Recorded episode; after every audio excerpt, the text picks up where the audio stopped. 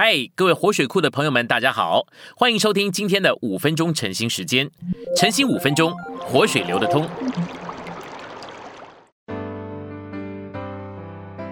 今天有一处的经节，诗篇四十二篇一到二节。神啊，我的魂切慕你，如鹿切慕溪水。我的魂可想神，就是活神。我几时才可以来朝见神呢？信息选读：旧约的账目预表基督的成为肉体，真正的账目乃是神自己具体化身在基督里。这账目不仅是作为神的居所，也是作为神所拣选之人的居所。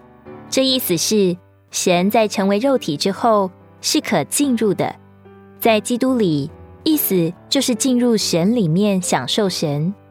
如今我们借着救赎的血。就能与神有交通。这样一个人在成为肉体、做人账目的神里，不需要在诸如完全、正直、纯全等人性的美德上建立自己，就如约伯所做的，乃需要像切慕溪水的鹿一样寻求神，并与神的子民在神的节期里一同享受神，好叫神能成为人的一切，以顶替人所达到并得着的。这该是给约伯三个朋友的答案，甚至是给以利户和约伯的答案。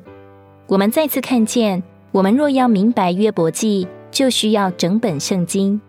神所拣选并呼召的人，需要信入耶稣基督，他是成为肉体的神，为我们并同着我们死了、复活了、升天了，并且成了赐生命的灵。向着我们成为适灵的基督，使他能做我们的救恩、生命并一切。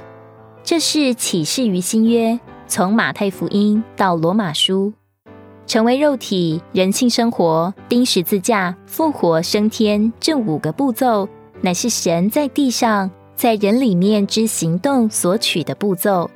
他在人里面成为肉体，他在人里面生活，在成为肉体里。他进入玛利亚腹中，留在那里九个月。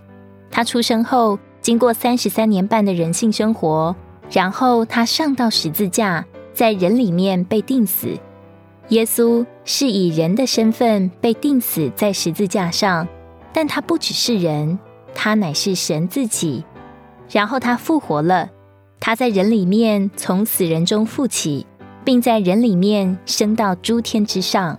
这是他行动的五个步骤，这些步骤的五个结果乃是召会基督的身体、新人经过过程并终极完成之三一神的生机体，以及新耶路撒冷。这五个步骤和五个结果，包括了整本新约所论到关于神在人里的行动。新约的头一页是说到成为肉体，而新约的末一页则说到新耶路撒冷。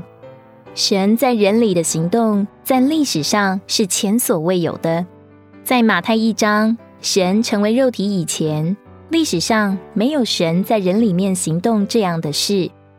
新约启示，神来在童女里面承孕，由他生为人，因而将神性带进人性里，并使神与人调和成为一个实体，并不是成为第三种本质。